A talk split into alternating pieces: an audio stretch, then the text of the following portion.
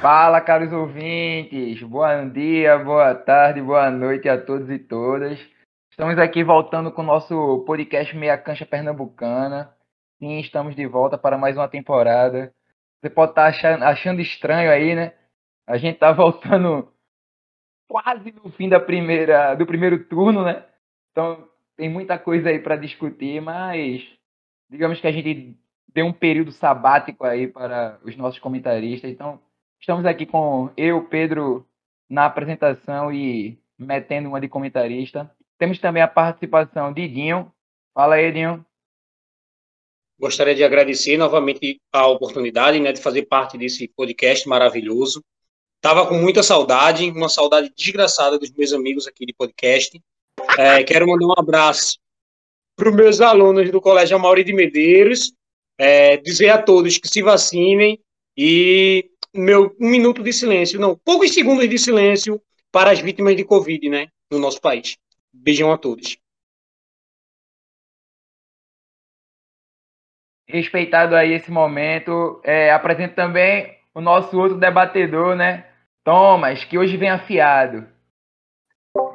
Então, desculpem a gargalhada que muito bom escutar o nosso amigo Dinho falando novamente. E é temporada aqui, né? Nova temporada, que nem uma série. A gente precisa de um tempo para descansar, né? Fazer igual a raiva, fazer terapia. Estamos aí de novo. É... Vamos começar que eu tô afiado aqui, tô afim de falar mal do esporte. Então, se é nessa pegada, né? Nessa pegada de apaziguar as coisas, bora falar do Brasileirão. Então, gente, só para avisar para vocês, essa temporada a gente decidiu tentar encurtar as coisas e trabalhar de uma forma mais real, né? É, a gente vai estar tratando um pouco sobre o Campeonato Brasileiro, claro, focando no esporte por ser um time pernambucano e fazer juízo ao nosso, ao nosso podcast. E vamos tratar também um pouco sobre como está o Náutico na Série B, né? E tentar discutir um pouco sobre o que é o Santa na Série C. E a gente vai ter aí uma edição bem legalzinha, porque a gente vai trabalhar também sobre a Premier League, tá? Mas então, bora lá, começando. Thomas, eu vou, jogo pra, vou logo pra tu. Cara, é. Será que a gente tá vivendo aí uma, uma onda Jorge Jesus agora estabelecida por Voivoda ou Voivoda, porque é um nome chato ainda, não consegui falar esse nome corretamente. Mas será que a gente tá vivendo essa nova onda? Porque trazer mais um técnico da América do Sul pro esporte, será que vai dar certo? Será que esse cara chega para para fazer esse, esse ataque do esporte funcionar? Então, amigos, é, eu acho que a questão não é uma nova onda, entendeu? Claro que tem muita influência em 2019, o sucesso estrondoso imediato de Jorge Jesus. Jorge Jesus. Aí o que acontece? Logo em seguida, o Flamengo tentou apostar no catalão, não deu certo. O Inter tentou apostar no espanhol, não deu certo. Mas o Palmeiras conseguiu um técnico português e deu certo.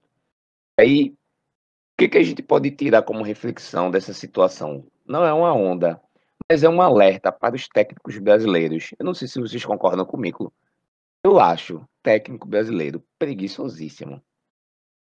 A gente às vezes não sabe como é que surgiu, às vezes é um auxiliar técnico ou um preparador físico que vai tapar buraco depois que um técnico é demitido, aí acaba ficando no cargo, tem preguiça de fazer um treinamento diferente, tem má vontade de estudar. Hoje em dia tem alguns cursos que qualificam ele para trabalhar em outros continentes, não com a má vontade mizinguenta, porém, aí alguns são quase que abutres, ficam de é, clube em clube, três, quatro clubes no ano, para manter-se empregado na profissão. Eu acho que essa vontade de alguns clubes brasileiros no momento de buscar técnicos jovens que estão no mercado sul-americano, além disso, ampliar a busca por atletas de outras nacionalidades, de outros países,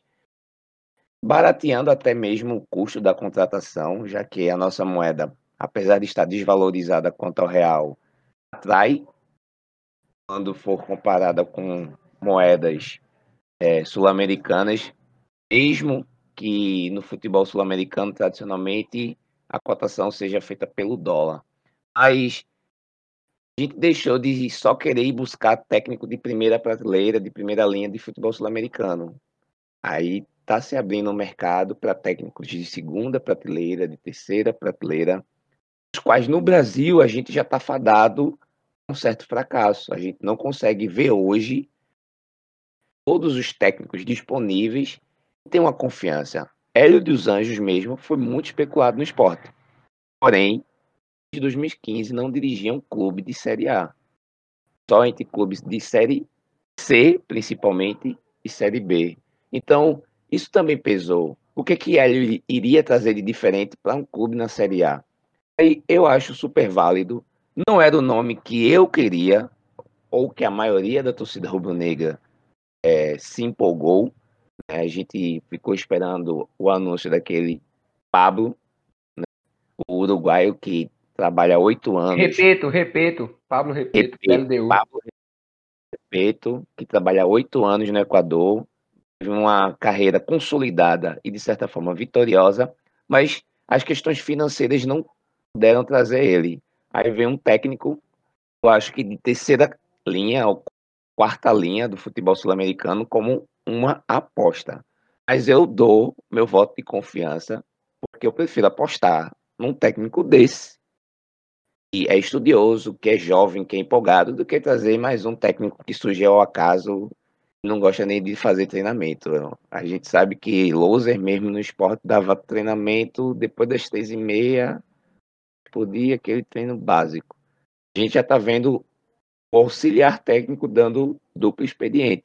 Eu sei que tem jogador chinelinho, que tem jogador mal acostumado, mas a gente tem que tirar esse tipo de pensamento preguiçoso do esporte.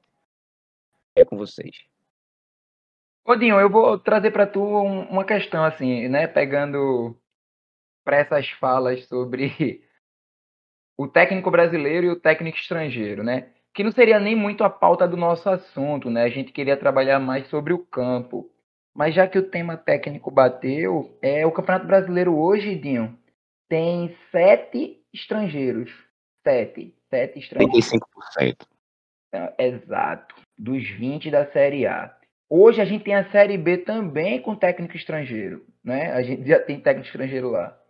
Uh, mas pegando para a Série A, esses sete, uh, um é o do Fortaleza, que está fazendo com que a mídia nacional olhe com mais interesse para um time do Nordeste.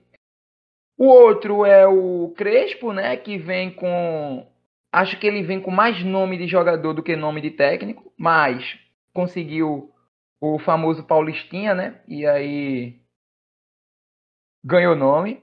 Aí a gente vem com um técnico do, do Atlético Paranaense, que ali é um clube organizado, teve uma dinâmica mais construtiva para ele. Enfim, a gente tem técnicos. E quando a gente fala sobre a história recente do futebol brasileiro, os técnicos que estrangeiros que chegaram aqui conseguiram né, engatar uma boa temporada, sempre deixaram sua marca, né? Como o o mal educado do São Paulo, que mesmo sendo um cara totalmente rude, ele deixou alguma marca, né, no futebol brasileiro. E o Jorge Jesus, né, que até hoje, mesmo eu acreditando que o maior time que ele pegou foi o Flamengo, porque em questão de tamanho de clube, eu acho que o Benfica e o Flamengo estariam na mesma prateleira, e isso eu falo porque o Benfica está na Europa, porque se o Benfica tivesse em outro local, não estaria na mesma prateleira com o Flamengo. E olha que eu não sou muito de falar bem do Flamengo. Mas enfim, Dio, o Sport está trazendo aí um, um, um, técnico de 43 anos apenas, barrando qualquer técnico brasileiro. Isso aí é uma nova onda mesmo que vai pegar. É bom, é um intercâmbio do futebol brasileiro. Dá teu pitaco aí. Assim, Almeida, é, você se prolongou tanto na sua pergunta que eu já não estava achando, eu estava achando que era dissertação sua e não uma pergunta. Mas vamos lá. É, quando nós falamos de técnico, técnicos estrangeiros no Brasil, não é novidade. Se formos pegar a história do São Paulo, nós tivemos treinadores uruguaios, é, é, já tivemos vários, vários treinadores de outros países aqui no Brasil, então não é novidade. Mas assim, é, discordo um pouco do Tomás quando ele diz que não é uma onda. é, é, discordo totalmente. Por quê? É, os, os clubes brasileiros apontam, vão muito por resultado, sabe? É, ganhou, fica, perdeu, sai. O treinador pode ser campeão de tudo em um ano, no outro ano ele já não presta. O treinador pode ser o melhor treinador, teve probleminha com o elenco, que jogador brasileiro quer ser estrelinha, quer fazer panelinha e derrubar treinador. A gente sabe como é que é o futebol brasileiro. Mas não acredito que isso que seja algo planejado dos clubes. Dificilmente os, os diretores do esporte têm conhecimento de quem é esse treinador. Eles foram atrás de um nome acessível, um nome que foi indicado por staff e chegou aqui no esporte. Caiu de paraquedas. Esse cara cai de paraquedas no esporte. É, tem uma onda de treinadores sul-americanos aqui no Brasil e também portugueses, né? Tem o, o treinador do, do, do, Atlético Paranaense, o Antônio, ele é português. Tem o Abel, o Abel Ferreira do Palmeiras, que é português. O Havaí, ano passado, trouxe um português. Então, estão arriscando aí trazer o treinador, porque a grande dificuldade do treinador é, é, europeu era o idioma. Então, tá todo mundo indo no português aí, que dá para, é, apesar de ser a mesma língua, dá para traduzir, né? Dá para a gente entender o, o, português de Portugal.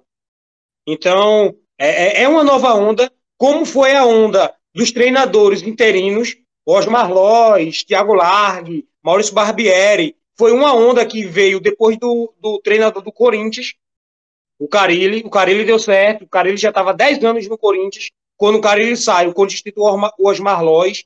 O São Paulo tenta o Jardine. É, todo mundo tentou alguém que já estava no clube, porque era mais barato, porque era nova safra. No final, estão todos por aí, ei, sem ei, trabalho ei. nenhum que presta. O, o esporte vai tentar César Lucena, o esporte vai tentar César Lucena. Então, assim, foi uma tentativa, deu certo no Corinthians, tenta nos outros clubes. É, deu certo no Flamengo, tenta nos outros clubes. Então, assim, gente, é, é, é modinha, para mim é modinha. É, os treinadores de fora diferenciam muito do, do, dos treinadores brasileiros, porque é como se o treinador brasileiro fosse o paizão, aquele cara que sabe controlar o vestiário, aquele cara que sabe dar e sabe tirar do jogador no momento certo. O Givanildo Oliveira, é o, o, o Abel Braga, é o Filipão. Então é tudo isso. A gente tem como se a gente é, é, um clube profissional fosse gerido como uma família, a família escolar.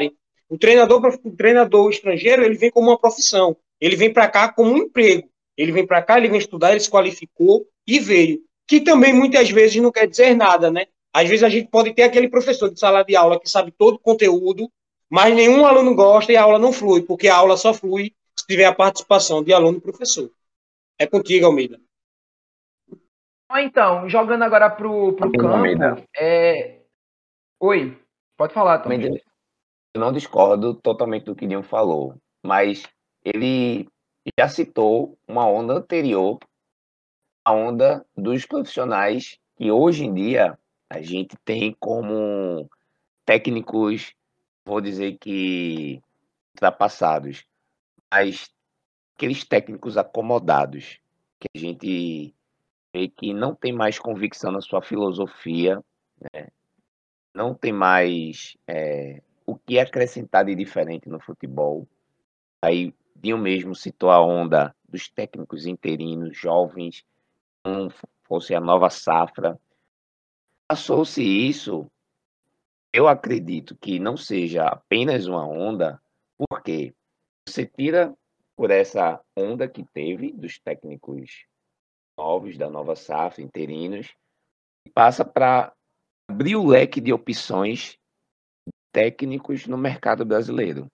Ou seja, os clubes não estão mais apenas enxergando o que tem aqui no Brasil tem alguém disponível no Brasil, tem aqueles nomes batidos que em todo o clube médio se procurar. Roger, é, Dorival, é, talvez um Filipão, um, um Abel, é, que estava recentemente no Bahia, que, que foi demitido ano passado, que foi da seleção brasileira, esqueci o nome dele.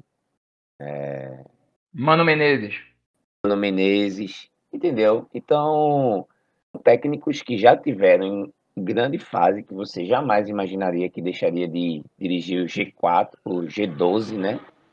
Mas e se deu à disposição para trabalhar em clubes médios.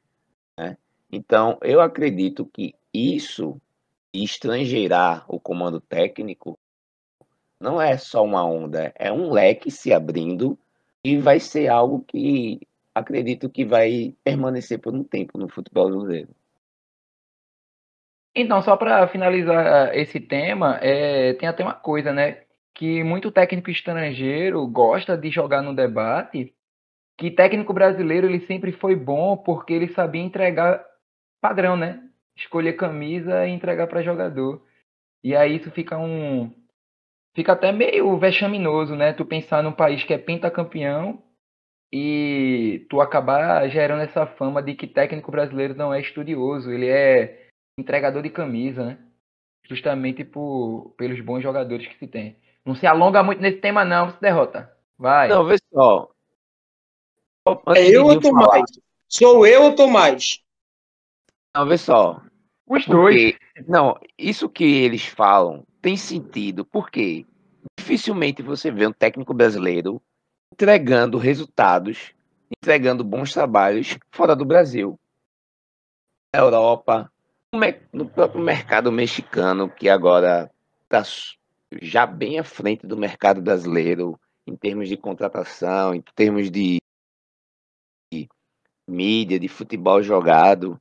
Então, um técnico brasileiro não consegue ter bons trabalhos fora do Brasil. Aqui é como se fosse muito cômodo para eles. Eles não se arriscam a ir para a Europa, dirigir um time médio e depois é, galgar um time grande. Então, eu de certa forma concordo com técnicos gringos que falam isso, entendeu? Mas, enfim, nosso futebol também não é não está tão decadente a esse ponto de só ter técnico entregador de camisa, não. É, as dificuldades do, dos treinadores brasileiros treinar na Europa, né?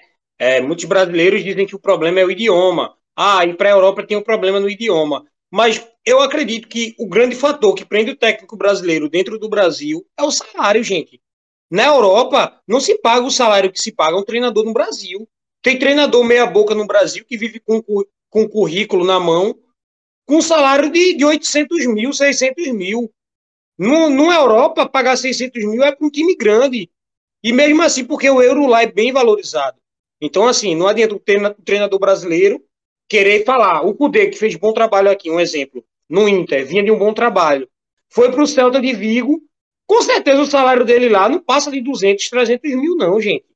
E treinador brasileiro aqui, um Luxemburgo vem para o esporte ganha 450 mil, ganha 500 mil. Então, assim, para que, eu vou para lá? Se, eu, se, o que eu posso ganhar eu tenho aqui, sabe? Então, pesa muito isso do salário, essa questão de título. Eles levam como cíclico, pode ganhar agora e ganhar depois, e continuam nessa.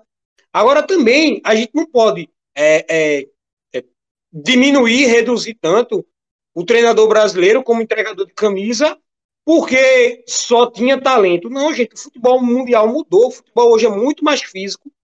O, o nosso futebol ficou muito para trás nessa questão física. O futebol hoje ele é muito mais matemático, muito mais calculado. Se você olhar a velocidade do futebol de hoje, é muito diferente do futebol de antigamente. Então, assim, a gente está correndo atrás de um futebol que não é o nosso. O futebol europeu não é o nosso. Esse futebol de passe calculado, passe de lado, faz um triângulo, faz isso.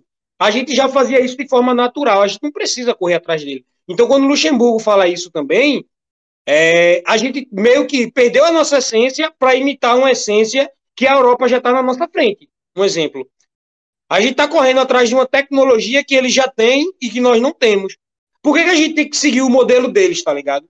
Então, vamos seguir o nosso futebol, vamos ver o que a gente pode mudar com o material humano que nós temos. Então, assim, é um debate também do, de escolas de futebol, né? que a escola do futebol brasileiro está querendo mudar para alcançar a, a, a, escola de futebol europeia com um futebol totalmente diferente. É o jogador que não dribla, é o jogador que não vai para cima, é a geração Mbappé. A geração Messi vai encerrando o ciclo, a geração Neymar encerra o ciclo. E, isso, inclusive, isso, inclusive, acaba respingando na seleção brasileira, né? A gente não tem mais uma seleção brasileira de jogadores que puxem a bola sozinho e arrisquem um drible, né? Você só tem isso em. Hoje em Neymar, né? Claro, você tem outros jogadores, mas o que faça isso com melhor. Com, com perfeição, só ele. Mas enfim, não vamos entrar nesse papo, não. Isso aí vira para outro, outro momento. como eu estava falando, bora pensar aí no campo. É, o esporte, gente, o esporte, né, falando de tabela, ele hoje é o 18 com 15 pontos. Ele fica aí a 3 pontos de Bahia e Fluminense, que são os times fora da zona de rebaixamento, né? Bahia em 15 e Fluminense em 16 os principais concorrentes do esporte, Cuiabá e Juventude, já estão com 20 pontos, né? Juventude, inclusive, com 16 jogos apenas, então já coloca mais um, um, uma dificuldade aí. É, e aí, falando nisso, Tomás, tu acha que esse novo técnico, né, o Gustavo Florentin, ele precisa trazer um estilo de jogo que valorize o sistema defensivo como o esporte sempre veio valorizando? e tem uma zona de escape, né, o famoso contra-ataque, ou o esporte hoje tem elenco para ter um sistema de criação de jogo mais favorável, né? Onde o Hernani ou o Thiago Neves em condições possa gerar aí um, uma possibilidade de ataque mais construtivo. Veja só, só já respondendo seu final, Hernani e Thiago Neves tem condições de nada, tá? O Neves não, não tem condições nem de entrar em campo. Hernanes não vai ser um quarto do jogador que a torcida criou expectativa. Então vamos se conformar logo com isso. Não vão virar nenhum Diego Souza. Diego Souza chegou no esporte com 29 anos, o seu maior potencial físico possível. Os Thiago Neves e Hernan já têm 36 anos, já estão quase pedindo entrada na aposentadoria no INSS. Então, vamos com calma. O que, é que eu espero de Florentino? Gente, ver o esporte não sofrer gol, para mim é novidade.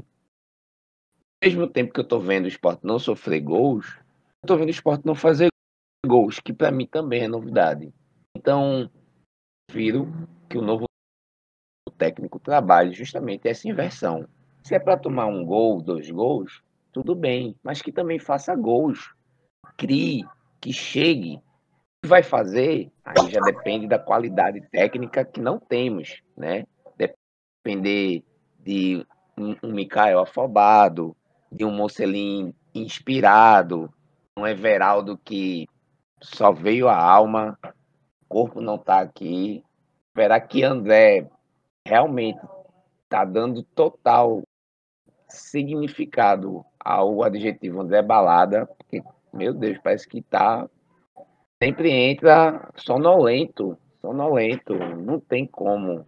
Então, é isso, eu só espero que ele consiga arrumar o time, arrumar o encaixe da transição. Então, está em péssima fase. Ainda continua mordendo e fechando bem o meio de campo, mas não consegue passar uma bola decente para frente. É o Ellison está melhor nesse, nesse quesito. Por que não tentar Gustavo como meia centralizado, não, como meia lateral, cobrindo ali a direita. Por que não, não tentar Hernani seja um homem centralizado como um segundo atacante próximo do centroavante, entendeu? Fazer com que essa bola passe pelo meio de campo e chegue no ataque numa transição rápida. Eu só espero que ele corrija isso. Se é para levar agora, a gente leva. Ganhar de 2 a 1 um, empatar um jogo em 2 a 2 se o esporte levar um gol hoje, jogo, você não tem esperança do esporte fazer um gol, empatar, ou até mesmo virar. Então é isso que ele tem que buscar. Eu não sei, porque eu não tenho nenhum, nenhum tipo de é, referência no trabalho de Florentino. Então, sim, falar do esporte me causa tristeza. Vamos mudar de assunto.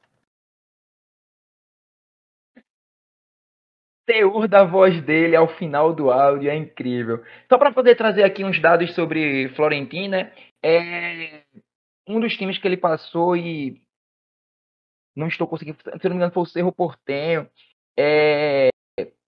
Houve uma crítica muito grande a ele porque ele era um estilo de jogo que deixava muitas brechas e aí o time levava muito gol. E aí era uma crítica muito forte ao trabalho dele. Outra crítica muito engraçada que tem ao trabalho dele foi que ele tirou um jogador muito novo, né, de campo, e aí depois ele teceu críticas ao, ao jogador e a associação de atletas, né, não sei se foi da Bolívia ou se foi é, do Campeonato Equatoriano, colocou colocou do Campeonato Paraguai, na verdade, foi contra ele também, enfim. Bora ver aí, bora esperar desse técnico. Mas, Dinho, os principais concorrentes do esporte, né, até então eram América, não é? Chapecoense, Cuiabá e Juventude. Cuiabá e Juventude, Dinho, estão em 13º e 14º, respectivamente. O esporte hoje, ele briga contra Grêmio, Fluminense e Bahia. Grêmio e Fluminense, é, eu acho que o Grêmio ele tem uma, uma capacidade alta de sair desse local aí. Né? Nem que seja se arrastando, mas tem. Tu acha que o esporte ele consegue vislumbrar em pelo menos umas cinco rodadas respirar um pouquinho fora dessa zona de rebaixamento ou vai ser na peleja até o fim? É, quando nós vamos olhar o elenco do ano passado do esporte para o elenco desse ano, nós percebemos que tem uma melhora técnica. Mas o que prejudicou muito o esporte esse ano foram os problemas políticos dentro do clube. Aquele período que o esporte ficou sem, sem presidente, ficou a casa da mãe Joana, uma confusão, jogador postando em Instagram que não recebeu salário. É, ficou uma confusão danada. Quem, quem gritava que mandava no clube. É, o presidente acabou de ser eleito e, e, entregou o cargo, também não entendi isso. Então, o esporte estava uma confusão nos seus bastidores. Mas em relação ao campo, eu vejo o esporte melhor. Eu vejo o Everaldo, apesar de não estar tá rendendo tanto em campo, bem, ele, ele é um bom jogador. Mocelin, um jogador para um time que vai jogar em contra-ataque, como o Sport, Mocelin e Everaldo são bons jogadores. É, o Hernanes, ele, eu, eu sempre acho que é a questão física, cara. Ele, ele olha a jogada, pensa, ele faz o movimento certo, mas o corpo já não acompanha. Parece que ele está fazendo em câmera lenta aquilo. Tiago Neves cogitou aposentadoria esse ano. André Balada, ou ele não gosta de ser chamado de André Balada. O André gosta de balada, então não tem para onde a gente fugir disso. Então eu acho que o esporte tem que se organizar muito nos bastidores, pagar salário, que quem não paga salário não pode cobrar do funcionário, o funcionário faz o que quer. O esporte tem que melhorar isso. Mas em relação aos adversários, Almeida, que você falou na tabela, o, o Cuiabá e o, e o Juventude vem fazendo valer o mando de campo. Mesmo sem torcida, eles vêm fazer o mando de campo. O Juventude, até pouco tempo, eu acredito que ainda seja o melhor time mandante do campeonato caiu no Alfredo Jacone e o Juventude come. Então, assim, é, é, bem difícil jogar lá e a gente não tá falando nem na, na, na neblina ainda, viu? Então, assim, jogar no Alfredo Jacone o Juventude vem jogando bem, com um time muito fraco. Eu achei que o time de Juventude ia ser duas lanternas brigando pau a pau com o Cachapecoense. Não tão salvo, não tão salvo. O segundo turno é bem pesado para pontuar, todo mundo sabe disso. Mas os adversários atuais do esporte são complicados. Grêmio, Bahia e Fluminense, todos três têm um melhor elenco do que o esporte. Bahia acabou de demitir o treinador, assim como o esporte. Então, assim, esporte não briga com o Inter, não briga com São Paulo, não briga com o Grêmio. Esses times têm uma certa dificuldade de sair da zona de rebaixamento, mas até a arbitragem ajuda, gente. Então, assim, o CEP ajuda bastante. Então, o esporte não deixa para brigar com esses times. Tenta fazer tuas vitórias dentro de casa. Tenta ganhar desses times que são considerados médios. Um exemplo, Fortaleza, Atlético Goianiense, Atlético Paranaense, que foram times que jogaram a Série B ano passado para não cair, estão no meio da tabela. O Fortaleza está no G4. Há muito tempo eu não via um time do Nordeste com tanta força para se manter até essa rodada aí. Foi aquele esporte lá de Marlone, André, Diego Souza, que mostrou um, um, certo empenho. Mas depois disso, a gente não vê muitos times daqui do Nordeste principalmente no futebol recente, se mantendo dentro de um G4. Dentro de um campeonato de ponto corrida é quase impossível a gente imaginar que um time do Nordeste vai galgar o título. Então, assim, esporte, se liga. Acredito que errou no treinador. Eu acredito que errou no treinador. Eu teria ido numa bola mais certa, um Dorival. Teria ido num treinador assim, não teria arriscado. E buscaria me salvar do rebaixamento. Se o esporte chegar no final do campeonato brigando com o Grêmio e Fluminense, possivelmente ele pode cair. Não pelo Fluminense, mas pelo Grêmio. É, esse risco, esse risco a gente vai discutir muito ainda. Hum, deixa para quinta-feira que vem. Gente, então, passando para a sequência da nossa pauta, né? E aí, um jogo rápido aqui, Náutico e Santa. É, começando por Náutico, A Série B ela tá indo aí para a sua 21 primeira rodada, já tiveram alguns jogos aí, né? Abrindo a 21 primeira, mas o Náutico ainda não teve essa partida. É, o Náutico hoje é sexto colocado com apenas 33 pontos. Uh, aonde o primeiro colocado tem 39. Então, o Náutico, ele virtualmente é quarto colocado, né, empatado em pontos. Esse Náutico, que teve uma queda né, de, de desempenho ainda no, no time de Hélio, será que ele. É, é possível, sem resenha, né? Dentro de um, de, um, de um olhar frio. O Náutico, o Náutico, é possível ele, ele pintar ali num terceiro ou quarto lugar dessa classificação para a Série A? E aí, quem gostaria de responder isso aí? O nosso setorista, né, do Náutico, durante muito tempo foi Diego, né? Porque ele é rubro-negro, de família alvirrubra. Então, assim, ele tem o sangue, rubro, o sangue alvirrubro correndo em suas vias.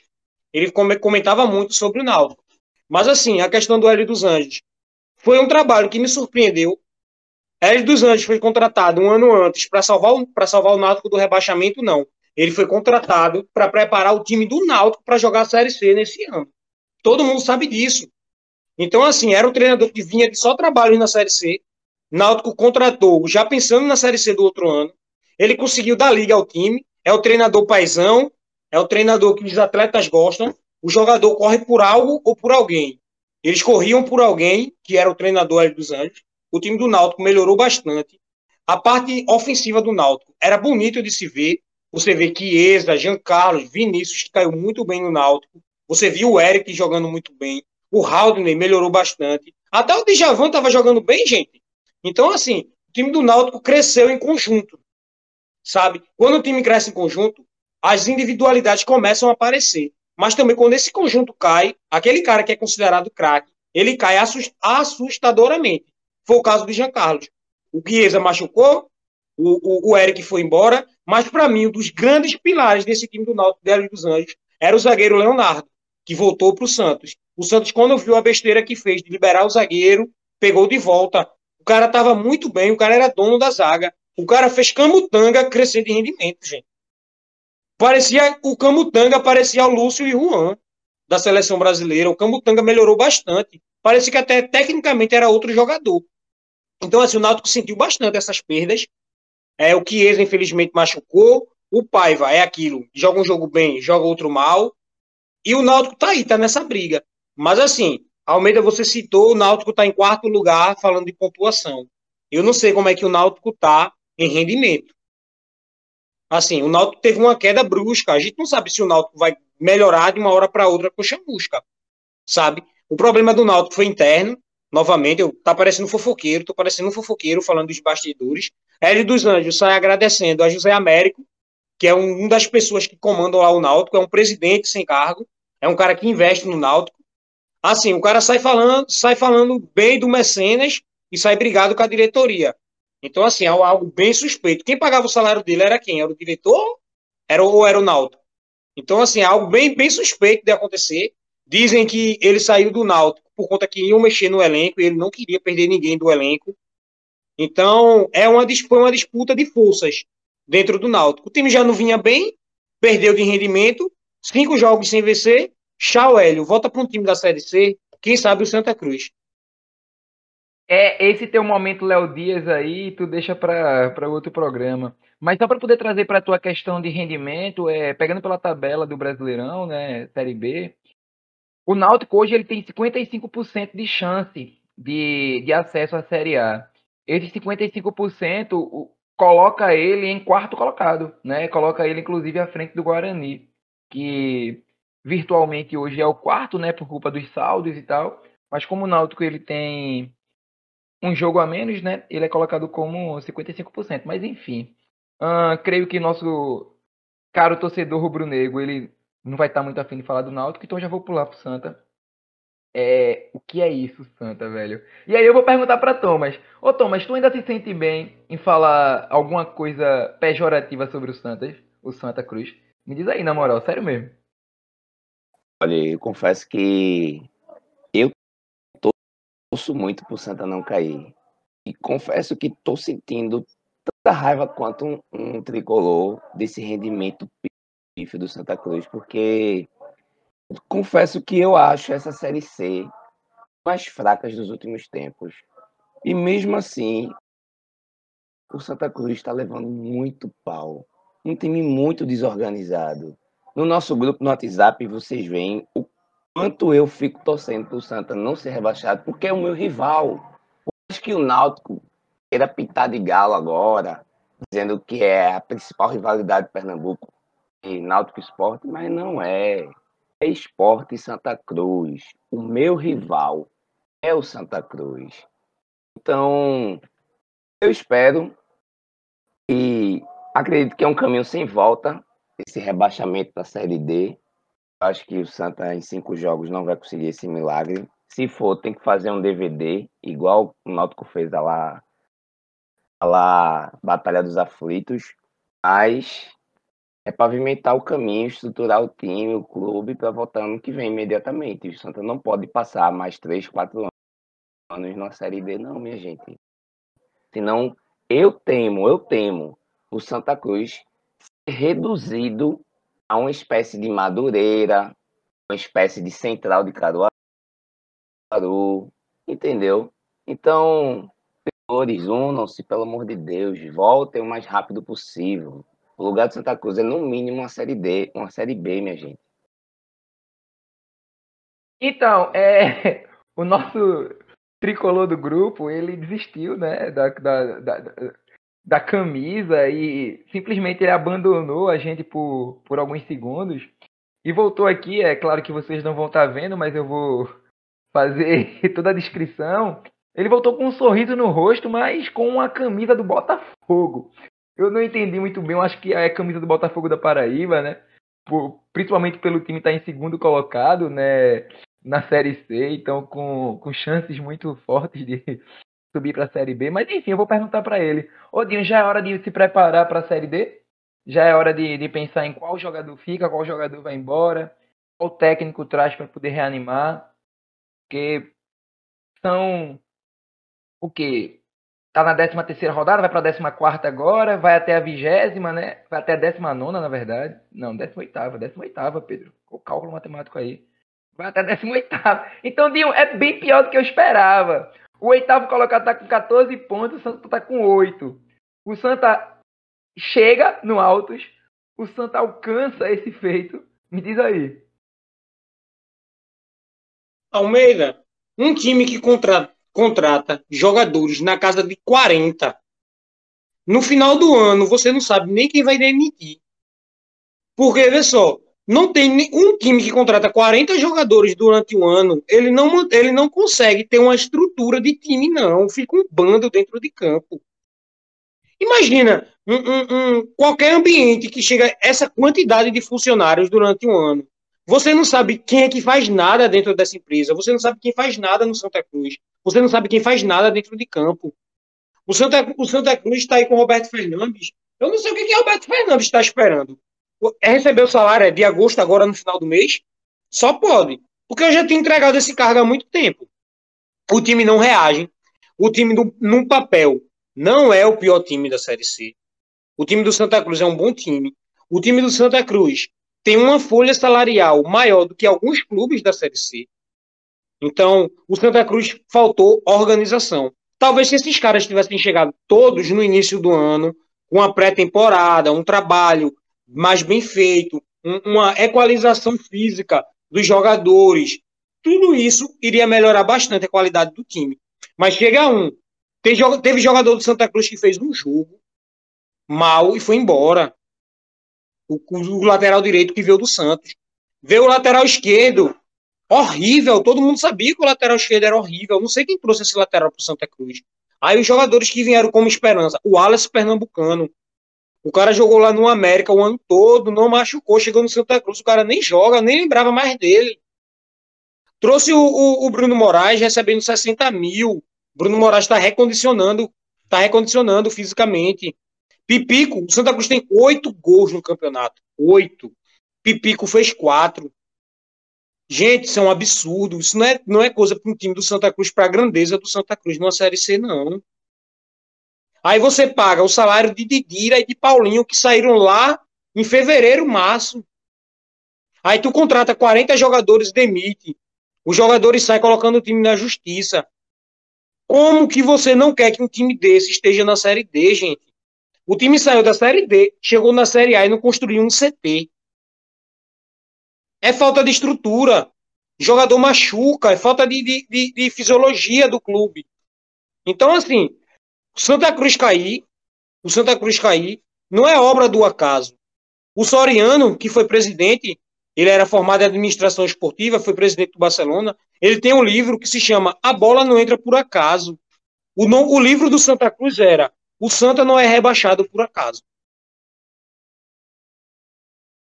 Toda, toda a mágoa, né? Na, na voz de um tricolor. Enfim, vou até encerrar aqui o Papo Brasil, não é? Como... Botafoguense. Botafoguense. que também não vai subir para a Série A, enfim, não sabe escolher time. Gente, é, como eu avisei para vocês, né, é, nosso programa ele vai estar dividido aí em duas partes. A gente vai estar falando sobre o futebol brasileiro e também sobre o futebol internacional. O foco vai ser muito grande na Premier League. É, na verdade, o que a gente gosta de discutir mesmo é a Premier League, mas a gente traz o futebol brasileiro porque a gente tem uma raiva, né? Uma raiva principalmente de falar sobre o esporte na Série A, uma raiva de falar sobre é, o, o chove não molha do Náutico, né? E o desastre do Santa. Mas enfim, bora lá. Antes de falar sobre a Premier League, gente, eu acho que a Premier League hoje nem, nem seria um assunto muito importante, né? Porque a Premier League tá começando agora, a gente estaria indo para a terceira rodada ainda, os times ainda estão se montando. O Liverpool nem tá jogando com vontade ainda, né? Que seria um time com gosto de se falar, porque eu acho que é o único time que presta lá na, na Inglaterra. Tem torcedor eufórico porque time contratou, renovou, ou fez com que jogador que nunca jogou bem pelo time passasse a jogar só porque o cara jogou um jogo bom. Aí tem torcedor aqui eufórico, não vou citar o nome. Então bora lá, bora pensar na Liga dos Campeões, né? Bora pensar na Liga dos Campeões. O grupo A ele vem com Manchester City, PSG, RB Leipzig e Clube Bruges. Uh, nosso amigo Vilela estaria tirando onda bem forte, né? Dizendo que o clube mais tradicional da Liga dos Campeões aí é o Bruges, né? Com mais participações. Mas desse grupo A aí, desse grupo A, é esperar de Manchester e PSG passando fácil? Tranquilo, Thomas? Dúvida. Eu acho que o que vai definir o primeiro e o segundo lugar é quem perde ou quem não perde pontos para o Leipzig. Mas a tendência, a expectativa, não só pelas campanhas da temporada passada, mas também pelo investimento nesta campanha, nesta temporada, é que City e PSG passem fácil. Então, pegando para o grupo B, né, a gente tem Atlético, Liverpool, Porto e Milan, que teoricamente seria o grupo da morte, né, mais pelos nomes, porque hoje o Milan ele não seria essa grande força, apesar Dez de que anos o atrás, seria o grupo da imorrível, morte. é, pois é, o, e o Liverpool, meu Liverpool seria o time mais fraco entre eles, mas o imorrível Ibrahimovic ainda está jogando, né? É, o Milan ele não tem mais o Donnarumma, né? Que seria um é, é, era o principal jogador, né? Desse Milan. Uh, mas enfim, Atlético, Liverpool, Porto e Milan. Odinho, e aí? Atlético e Liverpool, de fato, tem chance de passar fácil ou Porto e Milan podem complicar? É, eu sempre fico um pouco em dúvida sobre os clubes portugueses na, na, Premier, na Premier League, na Champions League, porque eu já vi muitos clubes portugueses fazerem boas campanhas, como campanhas decepcionantes. Então, é algo que eu não, não, não prefiro não arriscar. Ano passado, o pior jogo do Chelsea na Champions League foi contra o Porto. Foi o, o time que o Porto ganhou, foi o jogo que o Porto ganhou de 1 a 0 para o Chelsea. O Chelsea sentou em cima do resultado, mas da, da fase mata-mata foi o jogo mais difícil do Chelsea, né? Porque todo mundo sabe, ano passado o Chelsea ganhou com o pé nas costas a, a Champions League a Champions League mais fácil que eu já vi. Então, assim, esse grupo é um grupo bem bolado. A gente tem que ver o que vai esperar desse Atlético campeão espanhol. É, foi um Atlético que iniciou muito bem a temporada passada e terminou capenga. Ganhou o espanhol muito pela, pela fragilidade de Real e, e Barcelona. Não vi, não vi grande espetáculo do time do, do Atlético de Madrid. Soares decidiu, mas Soares tem jejum, né? Em Champions League, né? Acredito que, que o Liverpool passa tranquilamente por esse grupo. O Atlético passa por cima dos jogos contra Milan e, e, Porto. Acredito que o Atlético também passe. Agora, a disputa, para mim, melhor desse grupo é pelo terceiro lugar e a vaga na, na Europa League, que é entre Porto e Milan. Não vejo muita diferença entre os dois, não. O Sérgio Conceição jogando bastante ali no, no, no, no Porto pode, pode garantir essa vaga para o Porto. Mas classificação nesse grupo, Liverpool e Atlético mesmo. Nesse grupo, não é, não chega a ser um grupo da morte, mas vai ser uma pena o clube que foi eliminado, né? Porque apesar de Porto e Milan hoje não serem forças economicamente falando, são clubes tradicionalíssimos. Por tradição, o Atlético desse grupo é o menor. Então, vai ser uma pena ver o Porto ou Milan ficando sem uma vaga na Liga Europa. O problema, Thomas, é que o Atlético de Madrid contratou o artilheiro da Copa, né? É, podem aguardar aí Matheus Cunha como grande goleador dessa Liga dos Campeões. Mas enfim, o grupo C eu não vou nem discutir com vocês. Desculpa, mas eu não vou discutir sobre Sporting, Borussia Dortmund, Ajax e Besiktas. Não vou discutir sobre esse grupo. Esse grupo é um grupo que a gente vai esperar para ver como é que vai funcionar. Para mim, o Ajax não, não, que eu acho tu quer discutir sobre razoável. esse grupo? Não, eu acho esse grupo razoável. Pelo amor de Deus. É um grupo que você tem o Sporting, que saiu de um jejum de quase duas décadas em ser campeão nacional. Você tem um Borussia Dortmund com a sensação do momento, que é Haaland. Sou fãzaço dele. Um Ajax que tem uma filosofia de jogo. Um Besiktas que, querendo ou não, está chegando com mais investimento a Liga dos Campeões, mas para onde chegar, aí que não se sabe. Eu acho esse grupo razoável. Grupo fraco, para mim, ainda você vai chegar nele. Então, bora lá. Grupo D, né? O grupo D, Inter, Real Madrid, Chata e o Xerife do Malmo, né? Uh, é bom que, para quem gosta de geografia, vai vendo as bandeirinhas europeias aí. Mas Moldávia, enfim, esse... não? Moldávia, né? Moldávia. É o, Mal, o do Malmo é o. Tem um aqui que é do Malmo, rapaz. É o do Chelsea. É, é o, do Chelsea. Chelsea. Inclusive é o Malmo mesmo, é que é o da Suíça, né? O time da, da Suécia. Da Suécia, da Suécia, da Suécia. É, é. O primeiro Esse time cara é formado em quê? É o quê? Malmo é o primeiro time de Ibrahimovic. Isso, isso, isso. Mas enfim, Inter Real, Shakhtar e o Sheriff. Uh, Inter e Real passam fácil, né? Vocês querem discutir sobre esse grupo, pelo amor de Deus. O Shakhtar é quase uma seleção brasileira B, mas vocês querem discutir um pouquinho? Eu não sei se o Real passa fácil. A Inter, eu acho que, que se classifica ser muito susto, mas Cara, o Real, o Real confirmou o Mbappé. O, o Real é, vai ter pô. ataque de novo. Confirmou, já fechou? Mbappé fechou já vai? Na sexta-feira, amanhã anuncia. Ah, então então entreguem logo as taças. Mas, mas como dizia um, um, um de nossos amigos né, no, no, no WhatsApp, né, é, Mbappé é um jogador prepotente, que não é muito bom não, que ninguém gosta dele e que ele vai ser. É, ele vai, o Real Madrid é ruim em contratar ele, mas enfim, né? É um cara que não, joga é, muita bola. Mbappé é excelente. Mbappé eu acho que vai mais sucesso na carreira do que o próprio Neymar. Eu também acho. É, é... Gente, o cara queria falar, o cara joga no PSG, um time de, de, de shake. O cara teve uma proposta do Real Madrid. O que é que vai prender o cara no PSG? Na moral. Só se for as estrelas que contrataram, contrataram para lá. Se ele quer fazer o nome dele, ele tem que jogar no Real Madrid mesmo, gente. Não tem isso de, de, de, de Chelsea, PSG e Manchester City, não. O cara tem que jogar no Barça, o cara tem que jogar no Bayern, o cara tem que jogar no Nike. Tem que jogar nesses times mais tradicionais mesmo. PSG é fazer o não. É de... PSG pra mim é time de aposentado. É aposentadoria. O cara não vai lá aposentado. Mas eu acho que PSG é um time de férias. Quando o jogador vai lá para se divertir. Pior ainda. Entendeu? Mas enfim, grupo E: Bayern, Barcelona, Benfica, terceiro lugar e Dinamo Kiev. É, Bahia e Barcelona passam fácil. Apesar de o Barcelona ele não tá aquele Barcelona, porque não tem Messi mais, né? deram a 10. Desculpa, deram a 10 para Coutinho. Então.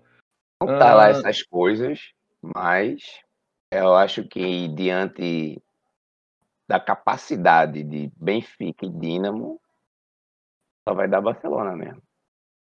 Mas Aí enfim, passa... chega. Oi, fale. Aí passa com os pés nas costas. Não tem reserva ainda. Mas enfim, eu quero chegar no grupo F, eu quero chegar no grupo F. Calma, calma, calma, calma. O medo desse grupo é, para mim, é o Barcelona levar oito de novo do Bayern. É, isso pode acontecer. E agora que pode acontecer mesmo, né? Agora que pode acontecer mesmo. Mas enfim, é... grupo F. Vídea Real, Manchester United, esse time aí que eu não gosto de falar o nome, aí tem a Atalanta e o Young Boys. Esse sim da Suíça, Pedro. A bandeirinha aí, ó, a cruz bonitinha. Mas enfim, é, para mim o Atalanta ele entra como um, um time forte nesse grupo, tá? É, muita gente fala que o Villarreal ele não é um time organizado, mas Gerard Moreno tá jogando muito e eu acho que é um time que entra bem também. É um time que tem a base a base de um sub-23 espanhol. Então, é um time forte. Mas enfim, vai Thomas, fala aí que o, o United ele tem a capacidade de passar em primeiro nesse grupo. Olha, para ser sincero, depende do dia, depende do momento, depende da vontade de um único jogador. O Pogba, do entusiasmo de um técnico morto que tem à beira do campo. E o, o Knight for o Knight da primeira rodada da Premier League, passa com os pés nas costas e botando o time reserva nos dois últimos jogos. Se for o Knight da rodada passada, da segunda rodada, ia disputar para ver se passa em segundo ou vai para a Liga Europa. Mas, enfim, esse United é uma incógnita. Vai depender muito de como vai estar os jogadores para essa temporada. Edinho, eu acho massa que ele aqui no, no podcast ele baixou a bola, né? Ele tirou aquela empolgação que ele tava no WhatsApp. É, disseram que. Ô Thomas, disseram que o United vai trazer Falcão Garcia de novo. Vai, Dinho, fala aí, fala aí antes que ele fale. Fala, Dinho. Rapaz, quando, quando o United contratou Falcão Garcia de Maria, meu amigo, Tomás ficou um nojo. Tomás não queria nem falar com a gente na sala de aula na universidade. Ele dizia: Não falem comigo, seus mortais. Eu tenho Falcão Garcia. Tomás, Falcão Garcia. Tomás, eu tenho Falcão Garcia. Meu irmão, ó, o final de temporada foi o melhor, velho. Agora, agora falando sério, Mentira, tentando falar sério mesmo. Tentando falar sério agora. É, essa Champions League, para mim, teve um, um, um, fato assim, muito interessante, porque os times do grupo B ficaram muito mais fortes do que os times do, do, do os times do pote B. Ficaram muito mais fortes que o time do pote A, velho. Ó, se você pegar Vídea Real, Lille, é, deixa eu ver aqui, Inter, Esporte, Atlético, Chelsea, Chelsea, não, é, não são o, o, os melhores times dos seus países. Na Itália é a Juventus, na Inglaterra é o Manchester City, na, na, na França é o Paris. Então, assim, a gente pegou muito, muitos times que, que não eram assim os grandes favoritos das suas ligas, que conseguiram ser campeão, campeões, mas que chegaram nessa Champions League que podendo se complicar. Foi o caso do Vidia Real, campeão europeu da Europa, da Europa League. Você pega Manchester United, Atalanta e Young Boys. Mas o Young Boys, é, meu irmão, esse time sempre complica. Esse time gosta de jogar no contra-ataque. Esse time é daqueles times que leva dois, mas pode fazer três. Então, assim, tenha cuidado com esse time, que se perder pontos aqui, você perde a classificação. O Atalanta, ele... diga. Pode falar. Desculpa, mas é que o Young Boys, né, pelo que eu lembro dos jogos dele, é, pelos poucos jogos que eu assisti, ele repete muito o estilo de jogo da, da Suíça, né? Uma defesa de linha de 5, muito forte, com dois na cabeça de área, para justamente esses dois ligarem um jogador de velocidade e ter uma bola cruzada na área, né? É sempre aquela mesma jogada, é linha de fundo forte, tanto é que aquele Isaac, é Isaac, que é um jogador sueco, se eu não me engano, é sueco. Ele, ele se fez, né, nesse estilo de jogo. É, e aí você vai para o, o estilo de jogo suíço, né? O, é, a forma como tem a transição a transição rápida, que é uma pala para poder dizer que é contra-ataque. Tem uma transição rápida justamente por uma defesa muito forte. Enfim, o, o, o Young Boys, eu não lembro dele levar goleada, dele ter passagem fácil por ele, não. Sempre foi travado, sempre foi travado. O grupo G é o pior grupo do, do, do torneio, né? Ou vocês Deixa eu falar eles para poder, pra poder ficar bonitinho. Pra poder ficar bonitinho. Grupo G, Lille, Sevilha, Salzburgo, que é só para poder dizer que o Red Bull tá em alto, né? Porque dois times da Red Bull aí. E o Wolfsburg. Fazia tempo que eu não vi o Wolfsburg na, na Liga dos Campeões, para ser bem sério. Mas enfim. Querem falar sobre esse grupo? Dois quartos colocados de ligas nacionais. É... Um campeão francês, que com certeza foi histórico no campeão francês na era do PSG dos Sheiks e um Salzburg que eu não sei nem qual foi a colocação no campeonato austríaco. Então, de longe, esse é o grupo mais limitado tecnicamente. Eu não o Sevilha tenho... vai ficar em terceiro para ir para a Europa League e ganhar. É, eu não, ve não vejo perspectiva de assistir nenhum jogo desse grupo. É, eu acredito que quem passar desse grupo vai ser o que os clubes vão desejar pegar no, nas oitavas. Porque, assim, o Sevilha, no passado, caiu no grupo do Chelsea. Eu achei que o Sevilha ia complicar bastante aquele sistema defensivo do Sevilha. O Sevilha vinha bem no Campeonato Espanhol, mas o Sevilha levou quatro gols de Giroud. É pelo lado bom, o Chelsea não tem Giroud esse ano. E aí, bora pro grupo dele, né? Grupo H, Chelsea, Juventus, o Zenit e o Malmo. O Zenit que agora tem Claudinho, né? E hum, claro que eu não vou estar falando sobre Claudinho como uma grande estrela do Zenit, possibilitando a dificuldade. Mas é um jogador promissor. Então, se é um jogador promissor, é um jogador que pode chegar lá e crescer e ter um jogo muito bom. Uh, o Zenit ele vem para pelo menos encher o saco. Eu acho que o Malmo ele é o quarto colocado mesmo. Eu acho né? que o Zenit vem para brigar com a Juventus. Eu acho que o Zenit vem para brigar com a Juventus. E se a Juventus perder o Cristiano Ronaldo, como está sendo, como tá sendo lançado, eu acho que a Juventus não aguenta, não. Acho que o Zenit. O Zenit a Juventus, na verdade, é um time que nas últimas três temporadas ou quatro, é, a gente só assiste porque tem Cristiano Ronaldo. Porque é um time que você vê que é muito confuso taticamente, um time limitado, entendeu? E nem parece a Juventus que ganhou 10 títulos seguidos italianos, aquela Juventus de Conte, né? Não sei como é que é a, a Alegre, é a Alegre que tá agora, né? Não sei como é que a Alegre vai fazer esse time jogar, mas eu acho que saindo o Cristiano Ronaldo e o Zenit é, pelas contratações que fez, não só por Claudinho, que eu não acho que Claudinho seja esse camisa 10, esse jogador espetacular que foi contratado, mas ter sido vim fazendo boas campanhas nas últimas temporadas, depois, desde depois de que Hulk saiu, eu acredito que ele consegue nessa Champions ligar até a última rodada com a Juventus para saber quem é que vai ficar com a segunda vaga do grupo. A primeira é o Chelsea e Dinho tá doido para falar do Chelsea. Meu irmão, eu agora vou discordar de vocês, velho. Para mim, é, passa Juventus e passa Chelsea. E quem vai decidir quem vai ser o líder é o jogo contra o Zenit na Rússia. Para mim, quem perder ponto na Rússia contra o Zenit é o segundo do grupo. Passa Chelsea, passa Juventus. Eu acredito que a saída de Cristiano Ronaldo, lógico, perder Cristiano Ronaldo é o cara que disputou várias vezes de melhor do mundo aí, o maior artilheiro da Champions League.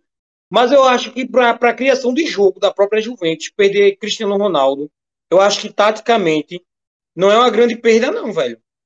Eu colocaria um 9 lá mesmo, 9 para finalizar. Como o Benzema melhorou muito a finalização depois que o Cristiano Ronaldo saiu. Colocar dois jogadores ali de lado, o Chiesa e o Bernardeschi, ou outro jogador, o Dybala, a volta do Dybala, se não for negociado. E pronto, cara, é jogar o feijão com arroz. O Alegre sabe muito bem fazer isso, o feijão com arroz. Não é à toa que ele ganhou a maioria dos títulos do Deca Campeonato da Juventus. É voltar a jogar o futebol feijão com arroz, Bonucci e Kelly ali na zaga. acabou. Procurar a classificação, chegar nas oitavas e pronto. Eu acho que a Juventus não passa das oitavas. No máximo, quarta, quartas de final é o máximo para eles, assim. Então, eu acredito que passa. Não passa tão fácil, mas passa. E o Chelsea a gente sabe, né, gente? Briga pelo título, né? Pelo amor de Deus, né? Tudo bem, tudo bem, tudo bem. Ó, tem que interromper, senão ele vai se empolgar e vai fazer um outro programa aí. Uh, só para trazer uma informação aí rápida, né? É o Benzema realmente, ele melhorou na finalização. Ele melhorou tanto que ganhou um total de zero títulos, né? Com a saída de Cristiano Ronaldo. Mas enfim, se Dinho tá dizendo que Cristiano Ronaldo sair é bom, pergunta pro Real Madrid o que é que tá acontecendo com eles. É, gente, então, passamos por tudo, né? Passamos por todos os assuntos. Só para deixar claro para vocês aí, essa é a segunda temporada do nosso Meia Cancha Pernambucana. Uh, sempre nessa pegada aí, né? De discutir um pouco mais sobre o futebol brasileiro. E a gente vai estar tá comentando sobre a Liga dos Campeões, mas focando bem em alguns jogos da Premier League, né? A gente gosta muito de acompanhar o futebol inglês. Uh, para quem está nos escutando uh, em qualquer qualquer que seja aí das das operadoras que vocês prefiram, uh, fala lá pra gente no, no, no Twitter, né? Arroba cancha6. Reprodutoras de áudio, pô. Operadoras é. É, as reprodutoras de áudio. Foi, foi o período sabático, as férias. Me fez esquecer. Mas enfim, segue a gente lá no Meia Cancha Pernambucana, né? Tá lá, arroba cancha6 no Twitter. Fala pra gente qualquer coisa, caso você tenha gostado aí. E é isso, gente. Esse podcast contou com a participação de Anderson Bezerra, Pedro Almeida, e Tomás Holanda. Espero que vocês voltem. Até quinta que vem. É, hoje foi dia 26 de 8 de 2021. Boa noite para vocês e tchau.